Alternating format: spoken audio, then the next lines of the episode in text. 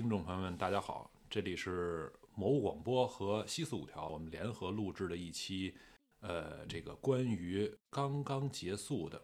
呃，二零二二北京冬奥会的一期特别节目。嗯啊，好，我我是西四五条的小静，啊，我是耗子，呃，我是高原，还有在我手机里面的，我是我吗？是我吗？是你是你是你是你，这位主持人听众，主持人是我吗？是我打进这个电话太不容易了你太不容易了，啊！我打进这个电话太不容易了啊！你赶紧的我是一名热心听众，我是一名来自天津的热心听众。感谢咱们，感谢我的这个这个一位朋友和两位这个助手的勤劳的帮助，让我们在这个寒冬中还开春的寒冬中还能有这个录音的机会。是的，对，我是还有一次小远在聚的机会，对我是远在天津的这个盼望着和大家一起录音的银河。哎，好，呃，那么咱们这期节目呢，呃，顾名思义嘛，是吧？对嗯，就围绕着咱们刚刚刚刚结束的呃这个二零二二北京冬奥会来展开。呃，这么着，银河，你现在先，咱们先聊一个你最想聊的问题，或者说你最想问问小静儿的问题，因为他的这个呃工作性质比较特殊，是吧？那么他台前幕后可能接触到真正接触到这个冬奥会的这个实际的工作中去呢，比咱们的机会比较多，所以你有没有一个呃你很关心的问题要来问问他的？我很关心的问题就是，冬奥之后的话，如何去总结这届啊冬奥会的，就是这种的转播的效果？就像我们在北京冬奥会闭幕式上听到巴赫主席给我们的那句评论似的，就是无与伦比呗。嗯啊，而且那个这一次，呃，所有的观众能在一套、五套、五加，包括奥林匹克频道四个频道同时收看，几乎就是覆盖了所有的这些项目。因为冬奥会项目也比较少嘛，嗯、他已经基本上能在电视端就能把这些比赛完全的呈现了，然后再包括我们现在新媒体端。然后是一个特别好的一个补充，包括上面有数据，实时的能看到，呃，比赛的时候运动员的打分儿，然后他们的那个呃成绩都是非常快，就能你在一边观赛一边就能看到这些数据的。我觉得确实，呃，那个数，我不知道你们在之前那个电视上节目里边，邵圣义对巴赫主席采访的时候，电视上已经已经打出来了。我们这次冬奥会节目的触达量，就是触达到多少人，大嗯，概是四百八十亿次触达，四百八十亿。你想想，我们地球一共有六十亿人，就是大概每每天打开电视或者打开各个端去看这个的一个人，可能就就是大概就是得有五六次。那也就是说，小金儿确实来说，哎，因为就是我我说接下来的话之前，我有我的主观啊，我一直嗯在说这个问题，肯定肯定冬奥会。它的关注度应该来讲，正常情况下是没有没有夏奥会夏奥会那么是吧？对，嗯那么啊在这种情况下，呃，从这种官方媒体的一直发声来看，其实咱们这一次的冬奥会的这种推广的力度，包括刚才小静儿说了，对吧？这种嗯平均人次的这种接触量，应该还是不错的。对，是我觉得是比我想象中的，呃，人们对冬奥会关注还要大很多。嗯因为我我不知道，像你们都是作为北京人哈，就是呃，老北京是不是就有喜有喜欢去什么什刹海冰场滑冰嗯的这样的一些习惯呢？就是平时滑冰滑雪这样多不多？当然我不是一个那个滑雪滑冰的爱好者，但是通过这次，我确实发现周围有很多人，他嗯们已经。有几年的这种雪龄，或者是滑冰，或者是孩子们在学这些东西，其实还是有很多人，就像我们说的三亿人参与冰雪，嗯。其实确实是有大量的人都在参与冰雪运动，它并不是像我们想象的它那么冷，它其实不是那么冷。就像刚才接着小静说这个，就是他现在就是就老百姓参与这冰雪项目，就是在这几年吧，感觉还是就比较多了。嗯，而且像原来最早的时候，我记得在新世界那儿是不是有一个冰场？是的对吧？对现在很多一些那个大型的现在这种综合的那个商场，经常都会空出一块地儿来，有一块地儿让孩子啊在那玩冰。没错对嗯就是可能不是说多专业吧，但是能让你接触到一些就是刚很比很初级的，嗯对，嗯嗯，是一个入门儿吧，嗯，嗯呃，银河，你接触过冰？我我是没有啊，我这个跟听众朋友们实话实说，完全没有过。银河，你呢？上过冰吗？没上过，直接直接掉进去了是吧？那那那等于说咱俩的这个这个这个呃基础基础标杆是零啊，就是说，但是呢，确实，嗯咱们两个人是这样，我我我稍微说一句，咱们两个人这个城市，北京呢是有各种的这个呃带有这个湖的公园儿，当它嗯结冰之后的话，对实际上是有很好的一个就是滑冰的传统，是对吧？这个不是说这一两年、一一二十年，也就是说上百年间都有这个传统。那么天津市大家都知道，我们有有有一条海河是纵贯天津。其实到了冬天之后，在海河上垂钓啊，然后滑冰啊，然后那个滑那个雪车，这些东西应该是一直都有的这个项目。嗯，只是因为就是目前管理的比较严格，可能它的限制区域是比较明显了。过去的那个时候，相当于一到了一一就是海河面一冻一冰冻之后，那满冰满冰面上都是人，嗯啊嗯就说明咱们两个城市，首先说咱们两个城市是应该说，我个人觉得是很具有这个冬季冰上的这个游乐传统的这个城市，这个是嗯绝对有这发言权的，对。我周围的朋友，嗯，比如年轻的那些二二十多岁的，他们玩那个单板滑雪的也很嗯多。然后四十左右岁的，他去滑那种呃双板呀，然后就是初级道到中级道、高级道，有有他们滑龄比较长的，就是基本上好多人都能上高级道了。其实平时，呃，怎么说呢，稍微有点儿条件儿的吧，都、都去滑雪嗯啊嗯。嗯嗯，是，呃，起码应该说，为了继续在呃人民群众中开展这种冰嗯雪运动，那么其实呃国家应该说是在就几个点上吧，给就是给这些基础设施啊建立的还是嗯非常好的、齐全的。嗯那么然后呢，就是慢慢慢慢的让大家，呃，在这个冬季把它这个参与这种运动，不管是什么项目，冰上的也好，雪上的也罢，是吧？嗯把它融入到这个生活中去，我觉得这个应该是，嗯，慢慢慢慢的在做的这么一件事儿。其实。就是想说是什么，就是因为刚才我们录之前，银河也有好多一系列的这些问题，嗯，对吧？对就是我们之后会怎么样？我们之后怎么办？就是说，在这种呃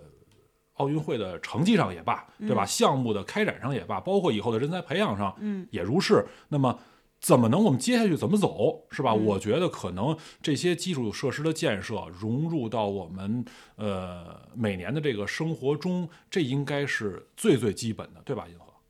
没问题，这个东西就是说，我们现在我的成绩，其实我不是太看重，我更看重是未来的这个在青少年上，甚至于嗯中国这个未来五十年之内，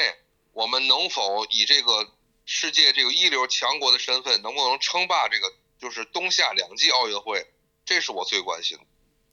嗯，好吧，呃，是这样，那个我们接下来呢，因为就怎么起这个点，我是想，因为呃，小劲儿他是真真正正的参与进这次嗯奥运会，包括以前啊这种赛事，因为我们一开始录是录世界杯嘛，对，是吧？然后又呃夏季奥运会，然后包括现在的冬季奥运会。呃，我觉得真正参与进去的人，他的那种感受，呃，跟我们这个呃在电视机前看的嗯这些观众、普通人，我觉得还是多多少少的有区别。嗯呃，接下来我围绕着啊，就短很短的好几个问题，你就想到什么你就说什么啊。嗯首先一点就是，是从什么时候开始立项要准备这个事儿了？啊，你说是我们报道吗？对，是的，啊，报道那那肯定是出计划，那肯定是很早了。那个，嗯，有这个有这个立项，那就二零二一年就开始就开始运作嗯了啊，运作包括节目策划呀，要做哪些内容，然后呃，但是肯定是先把东京奥运会做完之后，嗯然后再开始着手。紧着就做北因为京冬奥会。因为有一个特殊情况是是离得东京奥运，会推迟了一年，然后离得非常近。对，嗯，所以就其实就是做一个大项目之前这个准备吧，嗯，是是经过很长一段的时间的准备，但是其实不是让大家所想象的那样，就是我们只专门就干这准备这一个事，可能嗯。同时还要兼顾其他的赛事的报道，然后只有到快开赛之前的前一两个月，我们可能才全部都投入到这里边，比如说开始进入倒计时，然后就是比如倒计时五十天、三十天这些，我们都会逐逐渐的陆续把一些内容的策划开始就放出来了，然后就是相当于是在赛前的有一个预热嘛，嗯，然后慢慢进入这个呃开始了之后，然后就开始全基本上所有人就是全都来做冬奥会了，嗯，因为因为是这样，就是下面银河我就想呢，呃，顺序着咱们就说，呃，冬奥会的开幕开始吧，因为。呃，其实小静儿她是为了准备一个节目，那么应该说张艺谋导演他是要准备一个大的节目，嗯是吧？嗯呃，从开幕式上来讲，当然咱们不是人家团队里的人，咱们也无法揣测他具体是怎嗯么了，对吧？一些行程，我们只说我们的呃看完整个开幕式嗯的一些感受，跟大家分享一下。浩子，你先来，你觉得你看完开幕式之后，就第一直观嘛？嗯不是开幕式我 没来没看是吧，我看的时候基本上就是那个要点点火了吧，嗯差不多那块儿吧。嗯啊嗯你们可以先说，等到等会儿咱一块儿说。其实我其实我觉得就是说，开幕式和闭幕式可以一起说、嗯啊，嗯嗯因为这是一个盛会。呃，首先是一个开幕，一个闭幕，它是都是最让大家期待的。除了赛事本身以外，开幕和闭幕，包括他们点火呀，包括最后呃那个就是闭幕式上的那个下一届的那个八分钟啊，都是让大家特别期待的。然后我们可以整个合一起把一谋导演的这个，呃，他如何懂中国人的浪漫？你嗯们从观众的角度来嗯看，是嗯哪些点觉得特别触动的？嗯其实我们其实我们可以看出，这届确实是一个比较简约的一届嗯盛会。嗯啊，它其实没有那么多很复杂的元素，但是它就是给你感觉它是一个中国绵绵远流长的那样的一个气质在那儿，所以就是为什么就是说一谋导演特别的。懂我们的这个心呢，你就觉得哪些点能能懂？就其实就是当时我们看我们在那个值班的时候看开幕式，嗯、他最后那个点火还是嗯挺让大家意外的、意外啊，对，是是是就是说他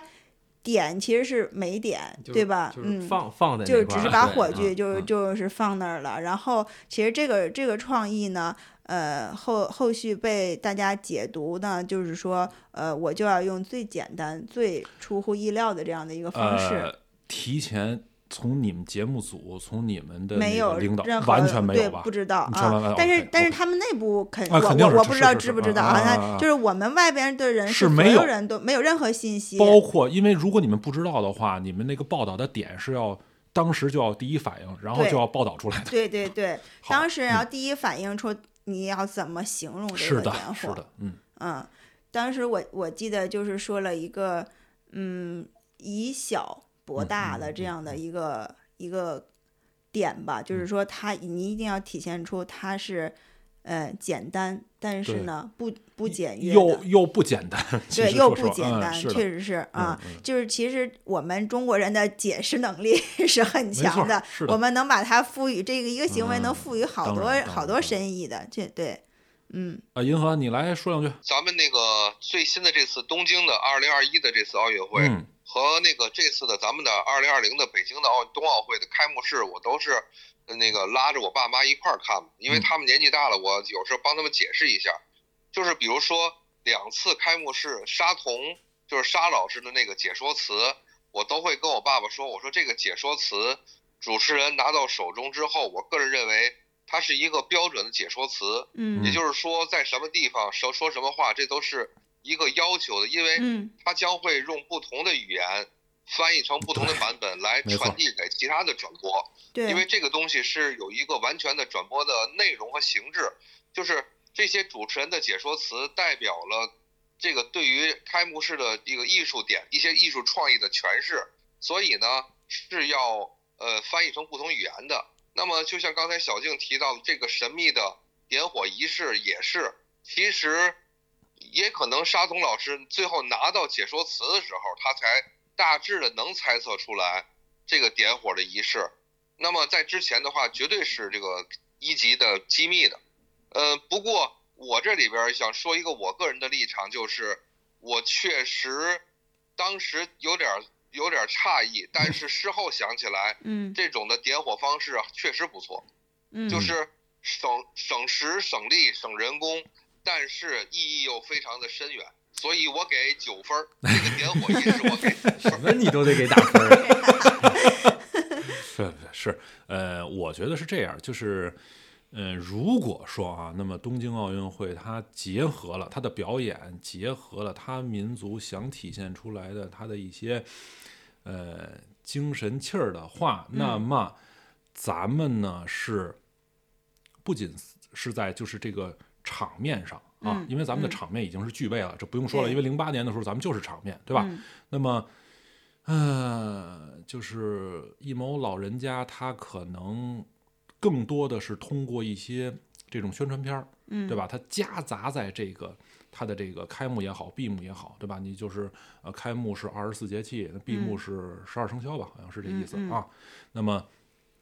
也在呃多元化的吧，就体现着嗯。这种中国的这种元素进去。嗯。呃，我觉得这个可能是更就是一个必须要，或者说，因为其实大家都明白，就这个东西跟这个每年的春晚是一样一样的，就是嗯。有一些东西你是必须要呈现出来的，嗯。啊，这这这这是一个叫什么叫呃，要在比赛项目里呢叫基本动作是吧？你是必须要做的，所以说在必须要做的情况下，那么怎么把它做好、做精，是吧？还要体现的完美。那么其实我想整个团队他们，你想小劲儿他搭呃就是这这大家一起群策群力一个团队搭建一个节目，那都是这么费劲。嗯那别看就是反过来说这么大的一个啊嗯赛事的一个嗯开幕式也好，闭幕式也罢，包括这个点火，我觉得嗯是一种创新，也是一种创意，就看看。这种创意能不能影响到接下来的？你看，呃，夏季奥运会也好啊，或者冬季奥运会也罢，就是有一个开创一个新的出口嗯啊。但是你发现没，就是他在开幕式和闭幕式上，他那个一谋导演把我们中国人除了我们那个元传统元素表现出来之外，他还是能特别想表现出一种我们这个国家的一个大的格局。对嗯，是就是我们是开门迎客，嗯啊，所有人都是友友谊的友谊的象征。就是他，你看他那个点火炬周，那个雪花是由每一个国嗯家的那个雪花来拼起是的，嗯，然后还有就是他，因为我们知道奥林匹克的那个宣言上加了一个更团结嘛，他就是一定要把这个更团结的这个这个感觉给理念给啊、表现出来。这理念给表现出来，因为因为确实是我们这届冬奥会能。举办完成非常的不容易，一个是有疫情，一个是在社世界各界它会有一些反对的意见，所以我们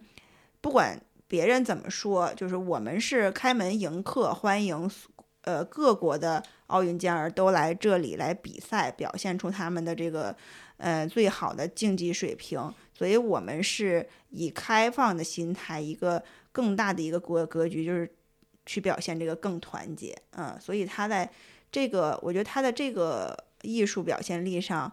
可能更高于就是去表达我们的那些传统元素。嗯嗯，好了，我觉得除了更团结，应该再加一个更好吃。什么时候聊聊伙食啊？是吧？呃，我是没我我啊是没啊吃过村儿里的 饭，我因为也不进村儿对。好像嗯就是宣传的一条里头，我记得特别清楚的一句是：曾经一天最高是消耗了八十多只烤烤鸭是吧？这是我唯一记得这个。嗯嗯，是 是我是看那些报道里，呃，那些国外的运动员都很喜欢我们在奥运村里给他们提供的那些服务，比如那些床啊，对啊，给他们的那发的那些被褥啊，那些装备呀、他们都特别喜欢，都特别好。起码我们那个床不不是纸纸板床，对，然后住着很舒服，还能伸呃抬起落下，然后就很高级。然后吃的应该也是会会比较好，对，因为我在冬奥会开始之前去报道了那个相约北京的测试赛，嗯嗯啊，就是那个时候我就发现，就是反正那些饭基本上荤素搭配的比较好，而且也非常的呃注意卫生，然嗯后每、每一份饭他们都会有样品拿拿去检验呀，这样的就是很严格，也很也很好吃，就口味也很好。我觉得应该呃世界各地的人他们都会很喜欢。嗯有一地儿不喜欢，我们一点都没有阴阳怪气，是吧？一直录到现在都没有呢啊我们一！直说特别正能量的。银河来点阴阳怪气的嘛？就说这个说点正能量的，嗯我特别关心的一点是，他在送这个每个运动员的一套礼物中，有一个就是你入住以后不有个小礼物吗？它是那个那个桶，就那个相当于一个纸筒，里边有福字儿，有春联儿，还有一些贴的其他东西。嗯最关键的是，有每一个运动员都会收到一张孩中国的孩子画的一张画。嗯，因为我是这个教画的，所以我很我很是很敏感这个事儿，而且呢，我也希望大家都注意到这个事儿，就是它是每一个它，但是它那张画呢，好像附带了一个表格，上面写的是哪这是哪个地方的什么孩子画的什么画，然后呢，每一个运动员都会很认真的把这个画贴在自己的床头的墙上，或者说自己收藏。因为这个事儿，你比如说你你作为印刷品来讲，你送给什么他们那些的那个印刷的那些东西都很简单，但是这个画儿我从来没听过任何的报道说，这个就是这个就是这咱们这个奥组委在有意的征集这些画儿，但是呢，就好像就是就是默默在做完这个事儿情事情以后，然后被报道出来，我觉得这个还是很有新意的。啊嗯呃，我就觉得是这样，因为我为什么一直在强调一个就是参与感。嗯呃，说，因为今天我关注了一个数字是，呃，志愿者是十九万，是吗？哦是十六万，是十九万？这个我觉得我没有对，就是志愿者来支撑着啊这一嗯届，包括接下来还要举办的这个残奥啊残冬奥会是吧？那么银河我是这种感觉，就是咱们今天或者说我今天，包括耗子，包括你，咱们三个人。录完这期节目，才算真真正正的说叫参与了二零二二年 啊北京冬奥会。那小劲儿，人家当然人家已经人家参与了，好家伙，都十几天了，是吧？要从二零二一年开始算，那已经参参参加大半年了，是吧？我觉得是这种参与感可能会更多的让咱们有一种代入感。嗯这种代入感呢，会让大家呃留下更加深刻的印象，比那些成绩呀，包括那些呃花边新闻啊，嗯或或者是呃包括我们就是说。要真正的说是手里必须要排那么长的队，要去买一个吉祥物啊，可能嗯更有意义一点。就是我们再尽一份力，我们再把它，呃，或者是叫宣传出去，或者说把我们的记忆保留下来啊，这些东西我觉得是更宝贵一点。其实我觉得应该大力的，就是为什么我们能在这么多的频道，然后包括新媒体，包括我们也做节目，请来那么多的冠军还有嘉宾来去宣传这个冬奥会呢？就是想让这个冰雪运动更更普及，就是想想让很多人能通过看比赛，或者是通过看节目来去。逐渐的去喜欢上这个冰雪运动，就像我们的嘉宾韩乔生老师嘛，他他也是说冰球比赛也是说嗯。了很多年了，他从一九一九八一年的时候，那时候在北京首体就举办过一次冰球赛，他就他就是作为现场的记者解说，嗯，然后呢，就是其实他觉得这么多年。他都在推广这个冰球运动，然后冰球运动其实对于我们来看，可能还算是一种比较小众、比较贵嗯族的运动。为什么会这样呢？就是，呃，除了我们刚才所说的，就是硬硬件儿的那些原因之外，还就是我们去培养出来的这些能教孩子们的这些教练嗯太少了，这些师资太少了，就是好的教练、好的这种能把孩子带出成绩来的人，肯到中国来教太太少了。嗯，呃，像我们那个冰球队的队长，他是美国华尔街上工作的，嗯然后他算是他算是一个呃华裔，但是呢，这次就是从，因为我们知道女子冰球队是有有一部分是规划球员嘛，然后那个她这次在参加完冬奥会的时候，她就决定不去不回到华尔街去嗯工作了，然后要留在中国嗯教冰球。啊，我觉得这就是一个特别感人的一个例子。他能通过这次冬奥会，能看到国家需要这种这种，呃，教孩子们能给青少年来普及冰球的这样的一个任务，国家国家需要这样的人，他就能甘甘愿留下来。我觉得我们也应该是有多一点儿这样的人。嗯嗯，我们以后国内会有更更多更好的条件，这样去普及。就像就像之前那个银河咱们刚才聊的时候说，为什么挪威、德国，呃，像瑞士什么这样的地方，他他们这些冰雪项目，他们的那个成绩非常好呢？像挪威这样的国家，像高山滑雪、越野滑雪，这是他们那个国家的人基本必备的一个技能。他们到处都是这些雪山、雪呃雪地，所以说他们出门儿就是可能他们在远很很古老的时候就要出去滑着雪去打猎呀，去什么，所以好多你像高山滑雪呀、北欧两项啊，这些都是源于他们这个古老竞技项目、古老的这些生活传统来。流传下来的这种对竞技项目，所以他们在这些成绩上，在雪上这些项目上是成绩非常好的。你像我们的东北地区也是，为什么都出现那么多滑冰的那个冠军呢？他们就是像牡丹江啊这样的地方，常常年就是冬结冰的，呃，就是冬天结冰，他们就出了门儿就上冰，就确实都是这样。他们所以他们还是得融入生活。滑冰滑雪是是与生俱来的一个技能。对嗯，对，我呢，呃，怎么说呢？就是这个比赛差不多都看了，嗯嗯，然后呢，这些所有的项目呢，大大致都关心。其实我不知道大家呃记不记得那些前面的总结，就是我是第一次认真看冬奥会，是叫一个利特哈默尔吧，这个、嗯这个城市，嗯我甚至都忘了这是哪个国家了，但是我记得这个叫利特哈默尔。这个冬奥会开始，好像是挪威的那个时候嗯那个时候转播的是他们的开幕式，当时我印象很深，是在那个开幕式的场地的中间立了一个大的柱子，柱子向外延伸了很多像像那种木偶的，就是那种支架，然后下边、呃就是放下一条线，那个线上面都有一个人，然后这个人就在那儿空中做了一些动作，来一个开幕式。这是哪年了？应该是九四年、九二年或九四年吧，九四年应该是。对，差不多。嗯对，差不多那个时候。然后呢，熟悉的名字像大洋洋，现在这个这个大洋洋姐，这都已经是，呃，怎么说是咱的团长还是什么来着？我记得是，是就是大洋洋这个，他今年的身份是好像是奥组委的，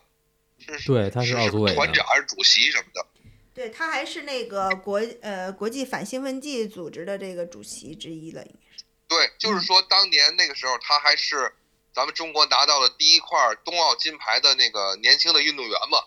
因为他跟徐海峰这是属于就是两个第一嘛，对吧？嗯，对，就是时光荏苒，呃，三十年过去了，然后小三十年吧，应该说，然后咱们现在已经拿到了九块金牌，呃，奖牌数十五块，嗯而且呢，我们所有的项目都有参与了，就这些变化，它是在逐渐出现的。那么这些变化出现之后，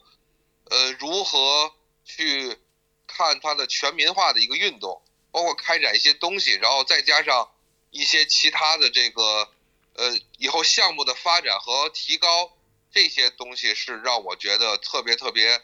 想要第一时间就要知道的一些信息，就是觉得因为毕竟。咱们都是爱爱对爱这个运动这个项目的这个人，嗯，我们也愿意在做广播去报道它，所以我就是很希望能够迅速的会出台一些相应的实施的一些内容去发展它，起码保证我们到明年那明不是明年下届的这个冬奥会的时候，依然能够有这样的一个，呃应该说好传统在吧？因为毕竟这里边我多说两句啊，因为我这连线，所以难得让我发言。然后就是说，像许梦桃这样的人，他是四届冬奥会，嗯，对，他是四届冬奥会，参加到第四届的时候，实际上，呃，完全不避讳的说，他其实就是他最后一届的时候，那他完成了自己的金牌梦。这个东西我们不想，我真的不想让中国运动员再出现一个什么四届的人才拿到金牌了。我很希望他们能出现很多的年轻人，从嗯像苏一鸣这样的开始，他就能够崭露头角。嗯，这这样才是我觉得对于年轻人或者对于我们这一代的这个人热爱体育的人才有一个更好的激励。其实吧，我们这次呃宣传北京冬奥会的时候，我们一直不太希望老是说，就是说我们能有多少个金牌，能能拿了多少。多少块奖牌？我们其实不太宣传这些，因为我们想多宣传的是，就是我们这次是全项目参赛，嗯然后呢，就是包括我们在雪上项目能有取得这么多的突破，包括我们在雪上项目有一个有一个运动员叫孔凡颖，他几乎参加了高山滑雪、越野滑雪那些能有的雪上项目，他八个项目全参赛。他就是说他是属于一个成绩不太显眼的人，但是他确实全全覆盖了，就是一个劳模型的选手。其实这样的选手，我们更希望能多去多去宣传他。我们的目标不是说去奔着去夺夺一个金牌，因为我们其实呃知道自自身的这个。呃，在冰雪上的一些弱弱点，嗯确实是我们不如很多国家这样的有有这种强项，但是我们已经取得了这么大的进步，就是全全项目参赛已经是我们最大的一个进步了。包括我们这次又拿到了九块金牌，有七块是以前从没有涉猎过的项项目上的金牌突破，所以这个这个已经是很大的一个成绩了。包括后面如果我们能能做些什么呢？我觉得就是让更多的孩子们像。苏翊鸣这样的，呃，谷爱凌这样的十几岁的孩子，他能在冰雪项目上有成绩，我觉得这是我们最想做到的一一件事儿。嗯呃，这样银河，我觉得啊，咱们嗯不着急展望嗯啊，然后我们既然 已经我们拿了九金是吧？是我觉得是这样，咱们也就来整个笼统的来回顾一下，呃，这九块金牌也好，这些项目也罢，咱们来说一说比赛上的事儿。嗯，一块短道速滑吧，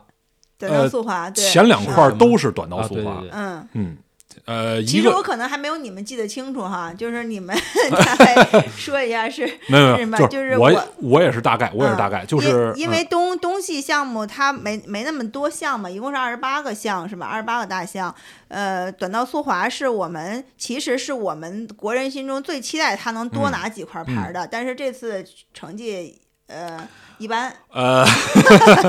就这成绩一般是因为这个项目它的它的能出戏剧性太强了，错没错对它那个接力两千米混合接力对，力这个是两千米混合接力是是那个短道速滑的第一项，而且这个混合接力也是从上届平昌开始有的，是吧？呃，对，好像啊是新的，就比较对对新的这种项目，一个嗯。项目啊，我当时看完就是咱们第一块金牌产生之后的整个过程啊，之后我第一感，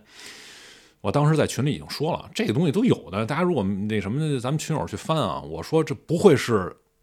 短道速滑唯一的一块儿吧？当时我就这么说过，哦 你就一言了。我预言，但哎，但是他接下来不是等于男子又拿了一块嘛，嗯就是还好啊。我其实我作为中国人，对吧？我当然希望咱们的成绩能够好，嗯是吧？但是后来是任子威又拿了一块儿，，是的嗯，是的，就是呃，银河，我是这个感觉啊，就是为什么我敢那么说，是从他，因为男女混合嘛，相当于是我把咱们这些参赛的，不管是男子、女子这些人，我都看了一遍了，嗯对对吧？当然他们会有这些。某比如说要四分之一决赛、半决赛的这种上下人的这种接替啊，是吧？嗯呃，但是那么大概的这种情况，通过这一个比赛我看完了。那么在我看完了之后，特别是那个决赛划出来的那种，呃，整个的比赛的过程，给我的感觉是让我有一点惊讶。就是我的惊讶是来自于我的那种传统观念，是觉得在短道速滑上，那么咱们国应该是可能会有一些呃人员上的优势。我不说人，我我呃就是可能没有人才储备上的优势，嗯但是在某个人上，就单点突破上，我们可能会有一些优势。但那场比赛下来之后，没有给我这种感觉，而是让我觉得替他们捏把汗。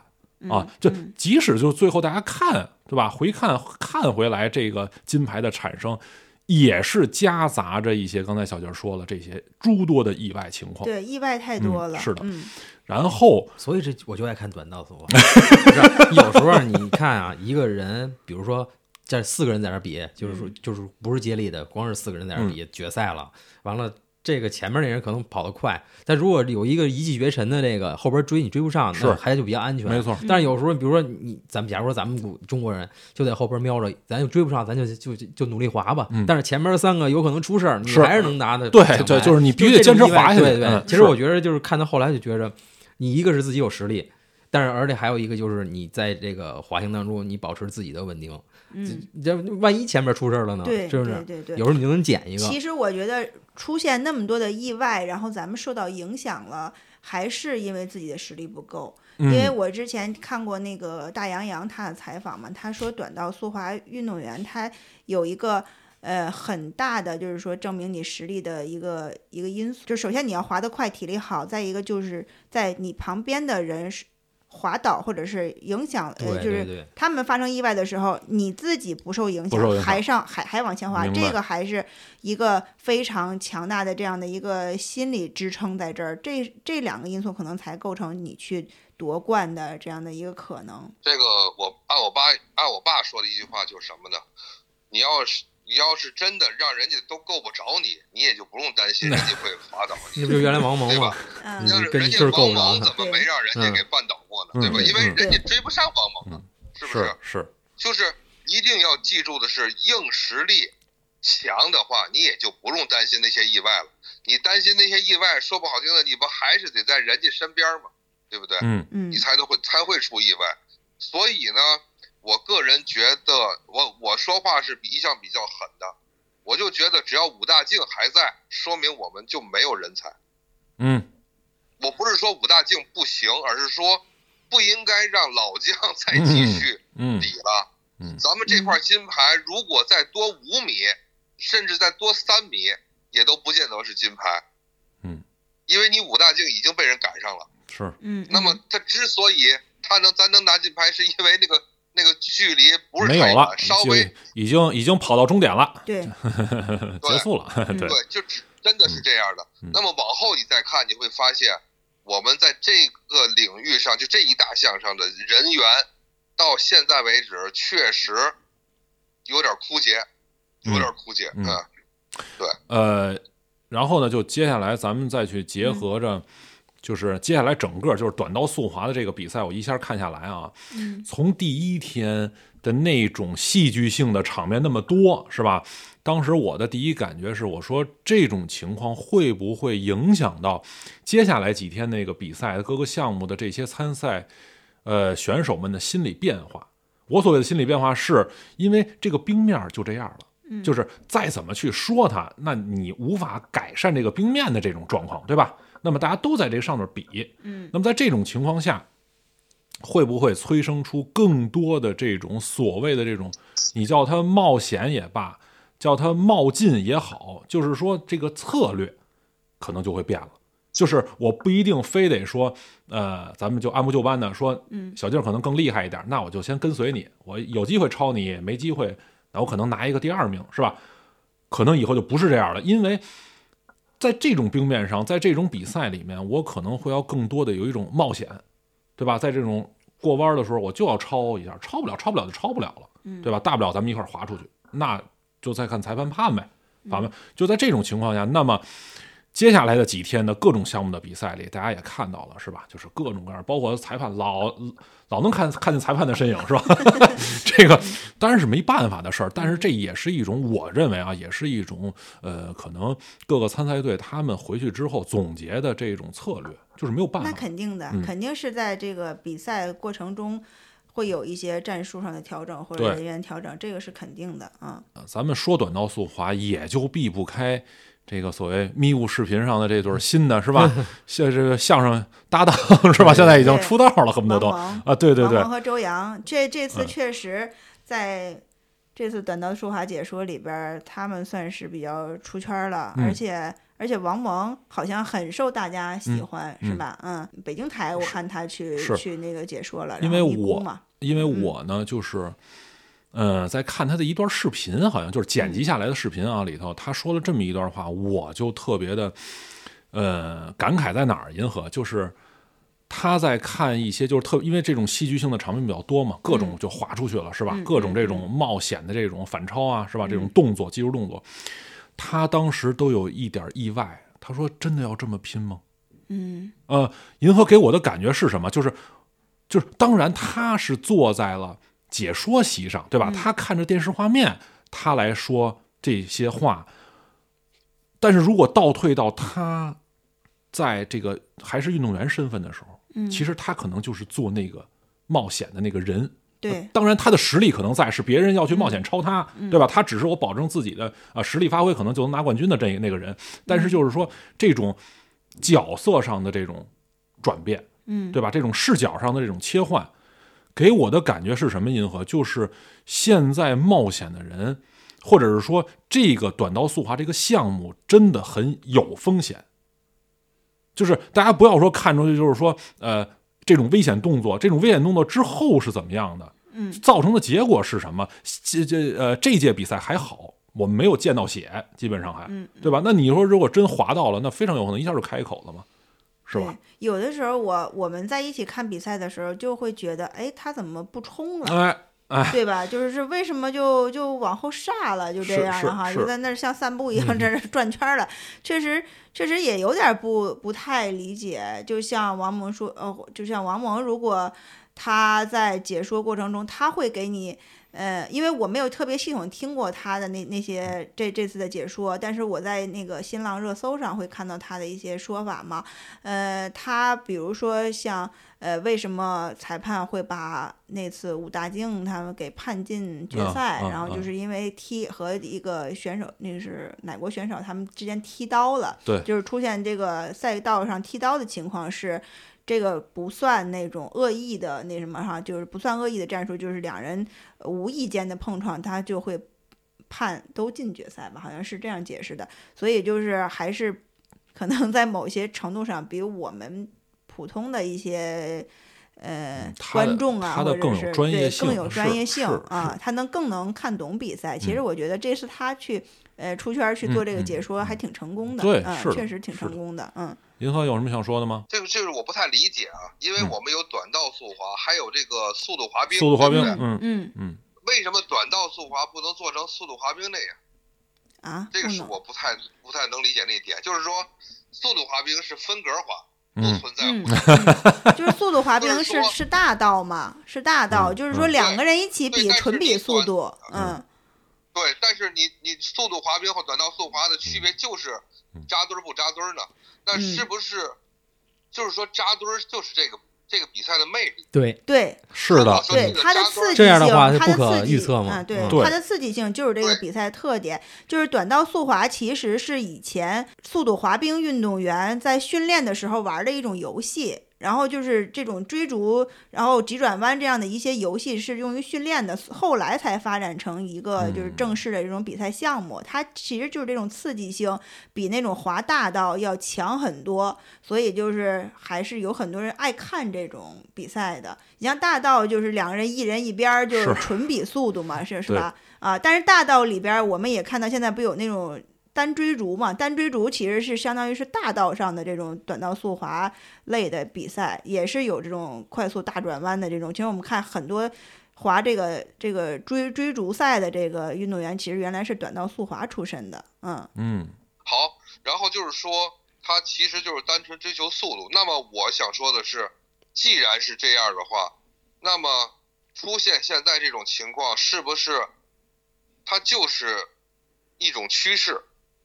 嗯也就是说，我们就得就得接受的就是像韩国那种的方式，它就是这么符合这个竞争手段的。我更想把它说成是一种项目的本源，就它就是这样儿嗯或者是说咱们在呃这些呃，或者说咱们多年以来只是在预演准备着遇到意外要怎么办。那么接下来咱们可能要想一想，咱们要制造意外之后得利。没有办法，因为它本身这个项目里就自带着这种危险性和意外其性。其实我们不能说哪个国家就是什么手段比较肮脏，啊哪个哪个比较干净，这是每个国家的战术不一样。就像我们那个听那大洋洋在采访的时候，他说他在盐湖城冬奥会拿那块金牌的时候，他当时就是并没有准备自己是夺金的，然后呢，他。他在那个起跑的时候也也没有说是那种尽全力的去冲出去，而且但是他自己说他在滑的过程中做了两次对手，就是所谓的 做，就是就给 他制造了一点小障碍，但是嗯。我们外行是看不出来他做的，而且也没有引起就是说他们嗯，那个出现什么事故，他只是因为做了他一下，他落后，就是那个人他把那个人超过去了，所以这是其实是一些你的一些战术方法，呃，只不过可能韩国他们在在做这些战术的时候呢，会出现一些意外，可能他们会更更凶狠一点，还是嗯会更什么样一点，嗯嗯就会造成了一些混乱。所以刚才我为什么呃想强调王蒙他说的那些话，就是给我的感觉是是什么？就是当一个像这种运动项目的运动员退下来之后，哦，原来他坐着看别人比赛，他也觉得悬。嗯，那么就是说什么？说明这个运动真的悬，对就是这样。嗯，那么在悬了之后，呃，一切的一切，刚才小静也说了，战术需要也好，呃，个人的技术动作也罢，它就是这个项目有有有魅力的这个点。当然了，还是说这些，你呃，你做什么，最后都有裁判的。对吧？对，对哎，对，那么裁判来去判这个事儿就完了嘛，大家就保证一个相对的啊、公正性、公平性就完了。哎，嗯就是这样。嗯，好吗？银河？呃，那么这个一这一圈的摄像头嗯是中国想安的，还是说是这个冬奥会的组委会想安？他这是不是为了拍摄需要啊？就是全全角度的那种看。它我也跟判罚有关。我啊觉得啊是必然，嗯银河啊是一种鹰种眼的那种对，就是说你必嗯须要达到这个标准，你给我提供的这个场馆比赛场馆必须要达到的标准。对呀，因为啊现在可能他根据就，对但是是这种标像这种达到的这种标准，恰恰对咱们有利，对韩国那样的队伍呃有利。，也也不是什么有不有利了，你真正有利，你看你拿了几块金牌，对吗？这就说明是什么？还是一个硬实力的问题在这儿呢。人家也拿了嘛，韩国拿了几块我不知道，两块肯定有了，再往上我不敢说了。就在短道速滑层面上是两块是三块儿，这个我我有我有一个事儿，我觉得挺有意思的，嗯就是嗯荷兰和意大利是速度滑冰和短道速滑的，还有包括匈牙利，这是传统强队，对吧？嗯像匈牙利我不知道，意大利呢，我感觉还行，但是荷兰这个国家，我不知道大家熟不熟不熟悉？这个国家有冰吗？有冬天吗？有啊，这个荷兰就是传统的速度滑冰的一个国家，是因为他们有一个，哎，我们前两天有有一个节目，这艺术里的奥林匹克，还正好说到有有一幅那个欧洲的这种油画，说的就是一九零几年的时候画的，当时在荷兰的那边的一条河上举办的那种速度哎滑冰赛，那他们不也有是很多河吗？速滑的那种马拉松。哦，啊，滑二十多公里还是三十多公里，是那样的一一种速度滑冰。其实他们这都是传统的啊。那就是说，冰上就是纯滑冰这个事儿，在荷兰是这个人家是人家国家的一个民族的民族，对就，这种传统运动，对吧？嗯是的，嗯，哦，所以说还是有传承。荷兰这个国家，它它能滑冰，这个不太了解。像为什么我们那个黑龙江七台河市，它是那个短道速滑之乡呢？好多嗯冠军都是从那儿出来。他们那就是因为有河，就是整个冻成的冰啊，这个还是跟天然地理条件有点关系的。回头你也沿着你们海河滑对，呀、对呀、滑出一个来，滑出去了，滑进北京。对那得那得在那儿设个哎哎设个你你，滑回来是不是不用做核酸？好吧？这个短刀速滑这方面，咱们就咱们就说到这儿，说到这儿啊，说到这儿，然之后后的金牌，之后就是速度滑冰啊，就来了一块儿啊，这第三是第三枚是谷爱凌的，第四哦第三枚是谷爱凌对，哦第四枚是那个高翔宇，啊高翔宇。先说高翔宇，是因为这个，哦哦，对对对对对对高廷宇，就是这应该是一个意外意外之喜吧？呃虽然他可能纯意外。因为我我这里介绍一下，高廷宇是第三组出场，就是不是是倒数第二组出场，还是倒数第三组出场？之后那个有力的金牌竞争者，那个加拿大还是哪个人，他他没划出来成绩，嗯他相当于他自己没划出来，导致了给高高廷宇给拱到了金牌。呃 也不能那么说，啊人家是自己先得划出来一个比较好的成绩之后嘛，是吧？啊，是是，但是这个事儿，这个事儿会贯穿了咱们中国的后几块金牌的产生，嗯因为嗯呃，这个这一说的话，就说出来就是说多了。你比如说咱们的苏翊鸣的和谷爱凌的金牌，我不是说嗯他们的成绩不好，但是一定要强调的是，但凡你全程看了他们的决赛的话，你就知道，就让我妈的话说嘛，这跟下饺子一样，噼里啪啦的摔，就是对对？呃，怎么讲？就是说，你看啊咱们真的是嗯对手们就摔的，你想一想，苏翊鸣那场还是除了苏翊鸣，没有几个站起来的，就没有几个能完赛的。但是不不也不能这么说，就是说人家摔是因为他们现在的动作基本上起都是幺幺幺六幺零幺六八零，幺哎六幺六六还是幺八八零啊啊都是都是四至少就是四周他们现在都想那个就是提高动作难度，对，啊所以都在那个都在自己那个极限的边缘，对所以出现动作失误那么还是实话说，啊对我的意思就是实话说，但凡有一个俩能做成的，他也轮不到你苏一鸣啊。那不行那做成了，就我们那我们对那么做对成不是 不是这 不是这个意思，嗯呃，或者这么银河我呃我呃对，就是我来给大家解读一下银河的意思啊。呃，大概的情况呢是这样，就是首先啊，它是一个怎么讲？就是如果说短道速滑有它的意外的话，那么像这种雪上的这种这意外会更多，呃，会意外会更多，而且你的机会说有没有有，但也只有三次。那么三次里头，嗯大概率的话，还是要取两个最好成绩相加，您的总分最高，您才能拿冠军，嗯是吧？嗯那么也就是说，需要你成功，就动作成功，呃的几率要必须很大。首先一点，对对吧？那么在刚才耗子说了，那么在这种几率很大的条件下，您还要提高您的难度，是吧？因为什么？如果您不提高难度，您做一个比较呃安全的动作，嗯你可以完成，你可以完成的很好，但是你分儿上不去也不行啊，这是肯定的。那么在这种情况下，大嗯、大家都比这种呃高难度的这种动作，银河，我觉得你不得不承认一点是什么？他岁数再小，他十七岁，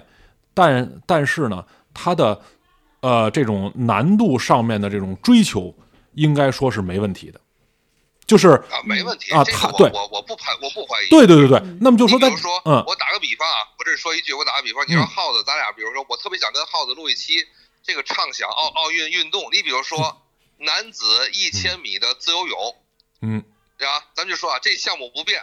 那你当然了，你想拿冠军，你就得游得快，对不对？嗯嗯那你比如说，男子一千米自由泳的泳池里放俩鲨鱼，你看看最后。那是那是龙咱珠最后你能完赛的，那就是那就是冠军，对不对，对？你说这是角斗场，你说这是角斗士，就是，但是但是我觉得冬季项目很多时候都有多多少少有这种的角斗的形式，嗯也就是说，首先你完赛，首先你得完赛。嗯你比如说，我们提到了，就是刚才小静也提到，我也非常呃，就是顺着小静的话说，这个冬季项目啊，比如说我们要看挪威的运动员，要看奥地利的运动员，要看加拿大的运动员来比赛的话，你会觉得这个高山速降怎么那么容易啊？对不对？嗯那人家那儿嗖嗖的嗖嗖就下来了。但是你当你在本国举办奥运会的时候，你认真看了一下全部项目，在它的整个的资格赛或者决赛的过程，你会发现从那个山上滑下来真的不容易。你不能只看冠军的水平，嗯你得看看那些四十个人一组，全都，滑下，真的四十个人里边只有一半的人才能完赛，这就是很不容易。它其实就是相当于在你的这个你你的这个环境中，就天然的增加了困难。就像我刚才打个比方，你比如说男子一千米自由泳，你放一条鲨鱼，然后呢，男子百米决赛的时候随机撒一地钉子，对不对？你你说那是热身了 不是不是，就是是，但是我说的是，像你说的，是不是你作为冠军的水平，你得跑的得快，但同时你还得有这个命跑完吧，对不对？嗯嗯你像苏一鸣，我我不怀疑苏一鸣他的能力是非常出众的，但假设苏一鸣也摔了呢，对吧？那你就觉得，那你会觉得，哎呦，咱苏翊鸣只要是不摔，咱就能拿冠军。那人家不也是这么想吗？呃，所以我想的是，在这种的特殊的一种的情况下，呃，就是这就是一个完全的特殊性，所以我我更觉得像像徐梦桃啊，他们还有那叫齐光普，齐光谱齐光他们的金牌拿的多不容易，嗯是因为我要把一生都奉献给这个运动，嗯我不能因为一次的失利就放弃。你比如说苏翊鸣这次一块金牌没拿，嗯他下届我们我我你说高原，你敢不敢打赌下届我们还能不能再看见苏翊？不一定，是不一定的。那他可能又拍戏去了。嗯，我觉得我我觉得这个是我们那中国人去参与冰雪运动或者参与这个冬奥会和那些欧美国家人他们的那些心态是不一样的。嗯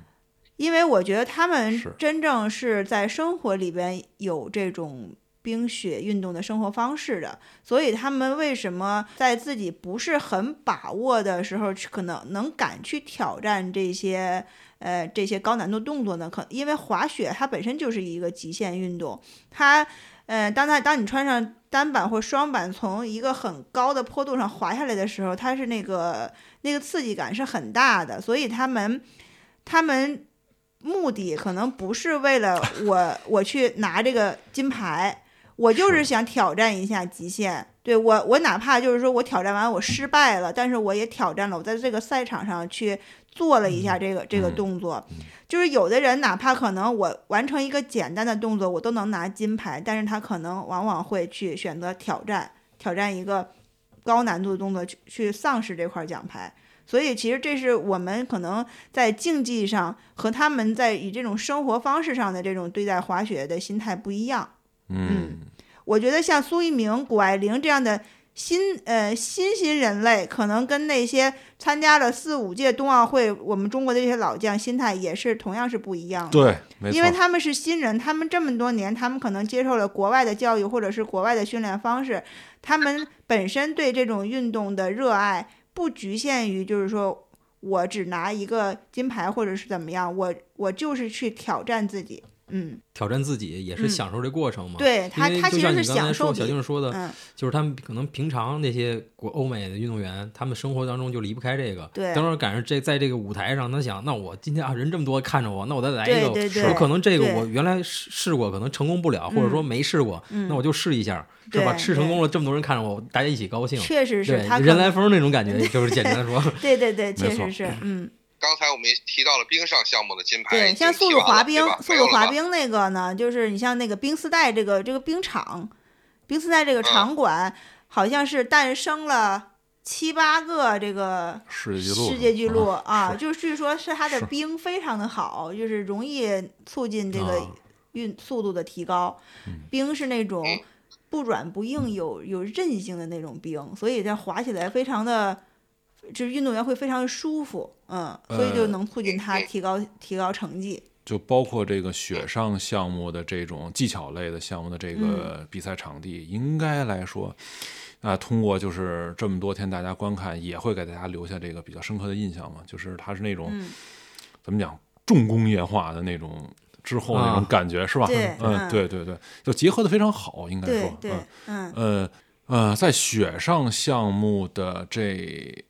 技巧类吧，全算下来，这五块金牌里头，我认为最最保险的可能只有一块儿，就是呃谷爱凌的那个 U 型池，嗯，那个 U 型池的那个嗯。差距太大了，应该说，嗯。呃，把它放在最后，或者说把它安排在相对靠后，我觉得也是一种怎么讲，就是就是叫叫叫咱们的所谓东道主的这种先天优势嘛，因为咱们来这个排这个。或者说来协调这种这种赛程是吧？嗯嗯，那我感觉上呢，银河就是说，其实啊，咱们真正手拿把攥的就是这一块儿，那么另外的那四块儿，我觉得都是意外之喜。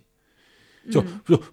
绝不是大家看过来啊，现在我们呃又拿一块儿，我们又拿一块儿，我们拿了九块儿，他们真的不是那么简简单单的说就能是吧？或者说之前我们呃呃，就是这个做大的计划的时候，就能把这块儿说啊，这个可能是我们的，拿了一块儿，那个可能是我们拿，绝没有说，非绝不是。常，非常那个把握的。是。就像我们在冬奥会没开始之前前几天，我们做苏翊鸣的片子的时候，当时还说呢，我们说觉得苏翊鸣应该能能夺金吧，嗯。但是别的同事可能就就会认为，因为他年龄太小了，而且他虽然在一些大赛里完完成过这种高难度的动作，也也拿过冠军，但是嗯，并没有一定的稳定性，嗯所以我们不能就是说赌到他身上，他肯定有一块金牌，就是但是他。确实还是表现比较好，呃所以所以就是这种呃，现在的小孩儿他的这个当场的这个这个说、嗯临就场发挥叫临场发嗯挥啊，这个心理素质还是非常好，他的心态会非常好，心态非常好，他绝对不是跟一个三十一岁的老将的那个心态，对对对，这是肯定的。嗯对，呃，反过来讲，那么能在三十一岁还参加，能留在这个项目里那么多年，是吧？参加那么多站，那么能拿到这块儿，呃，应该也是一种怎么讲叫非常好的一种呃归宿吧？我觉得是一种，就是。你不可能再奢求它更多了。你说，比如说四年之后，嗯咱们再来一回，可能还行，没有问题啊嗯。在这种技巧类的项目上，我又没有身体冲撞，对吧？嗯只是看我自己的技术动作，对吧？可能还行，但我觉得那就跟银河刚才说的是，我们接下来的人呢，对对吧？我们我们还要去发掘更多的人，啊不能让一个三十五岁的人还在那上面高台上飞啊。虽然冰雪项目可能比我们那个夏奥项目想象的，就是它的年龄跨度要稍微长一点儿，就是三十多岁还是能嗯在赛场上去比赛的，但是。我们确实是后备力量还是有有点对，你可以嗯拿他当做一个精神领袖，但是你绝对不嗯能拿他当一个冲锋陷阵的人了。对对这对 对，啊，来，银河，呃，往后再说一个，嗯，说一块铜牌吧，我记得嗯是铜牌，就是那个雪车吧，是吧？小静啊是，那个哪哪个雪车？男子那个吧，单人的。对，钢呃架雪车，钢架雪车，严文港严文港得了一个铜牌，这对个是这是这个项目的那个 首块奖牌吧？嗯是我，我就特别想说的这个东西，因为我想说一个，就是刚才小静跟大家介绍了荷兰这个，因为我呢是没在荷兰住过，我但是我在德国的时候能感觉到，为什么说，请注意啊，德国是雪今年是排第二，，嗯，对，对，德国它是排第二，它的金牌总数是十块。但是如果大家熟悉的话，请看一看，德国单在这个就这个轨道雪车或者是这个就这个雪橇的项目上，他拿了四块吧，对，还是五块？嗯，他这个他这几个项目很强，对，这玩意儿特贵，那么这个为什么是强项啊？我给大家介绍一下。嗯因为咱们中国呢是这个人口大国，但是咱们中国这个食盐的传统是什么盐呢？一个是海盐来晒，再有一个嗯就是通过晒湖盐和河盐来，就是湖里湖盐和海盐来晒。但是像欧洲这个国家，它这些国家它都是开采的是矿盐。嗯，那么你在山里边开采矿盐以后，你怎么上下班呢？在过去很早的时候是没有哦电梯的时候，哦他们就是在山里边去爬，就是说上班的时候呢是爬进山洞里边去开矿，到下班的时候是坐这种雪车，连盐再自己滑下来运到这个运出山。然后呢，我在奥地利在旅游的时候就坐过这个车，嗯。哦。就是那种慢慢慢的，当然它不可能这么急速啊，那那嗯。那就我广播可能还没开始就结束了。然后呢，嗯。就是，但是这个东西是人家的，可能这是国家的一种职业的安身立命之本，嗯。就这个意思。所以德国的这个项目是非常强，但是我非常非常高兴的是，我们不仅参赛了这个项目，还真的能拼下一块奖牌。是啊嗯因为这个项目它的差距啊，只在零点零几秒，或者是零点几嗯秒之内。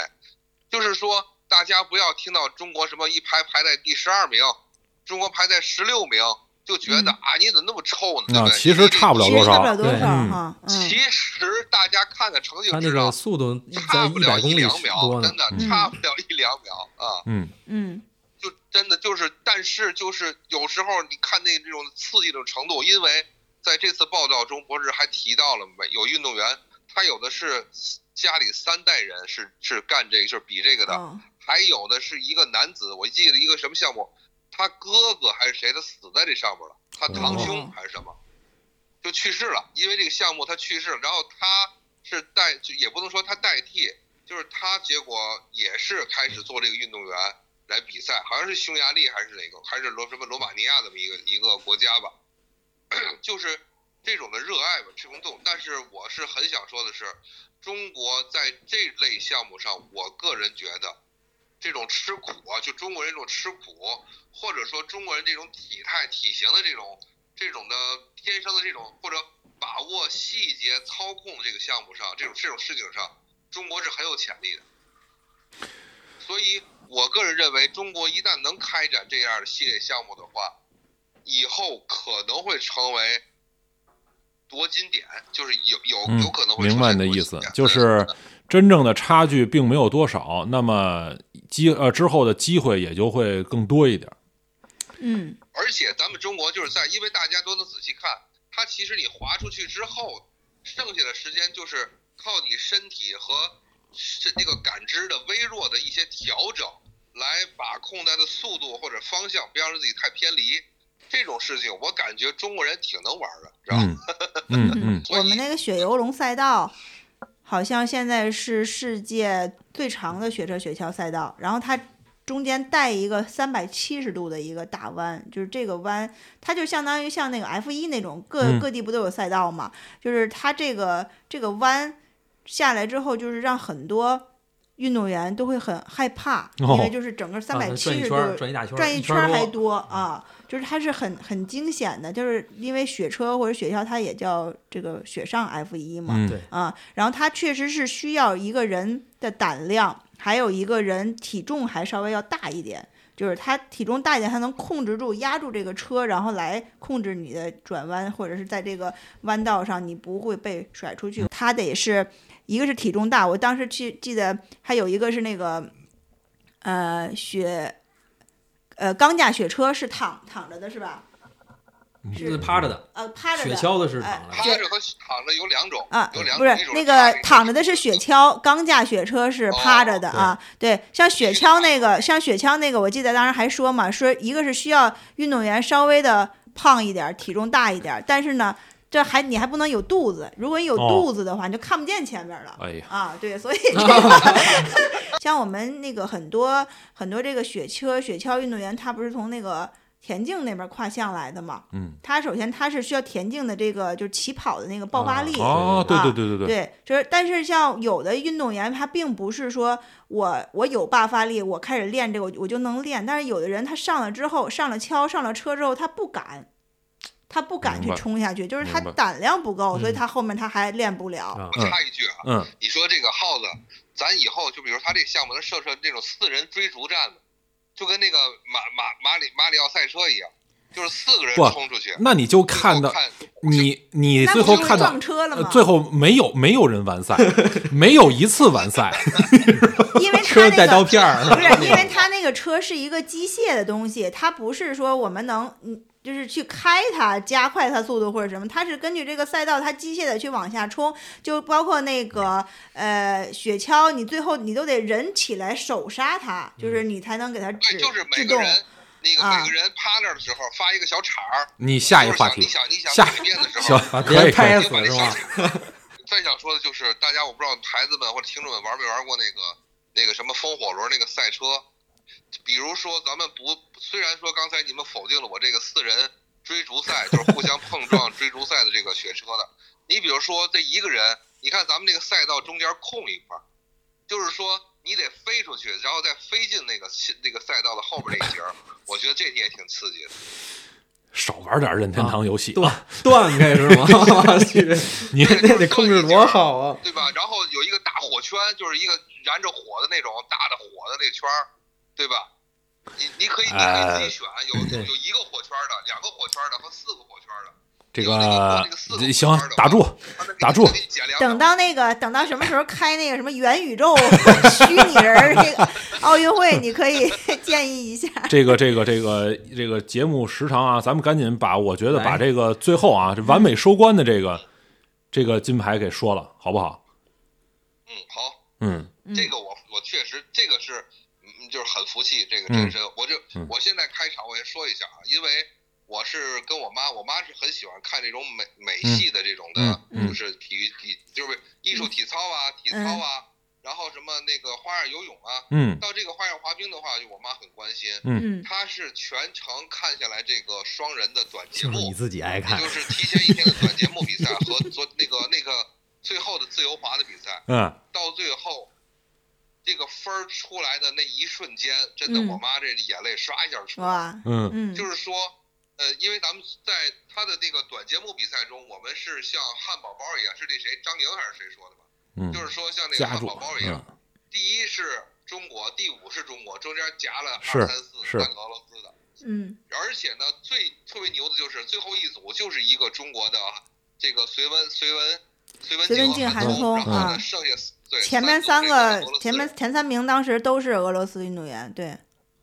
然后就就前面几组，因为他们这两次比赛都是从七点开始到十点结束嘛，嗯像前面几组的比赛，你就觉得他们都是在努力的好好滑，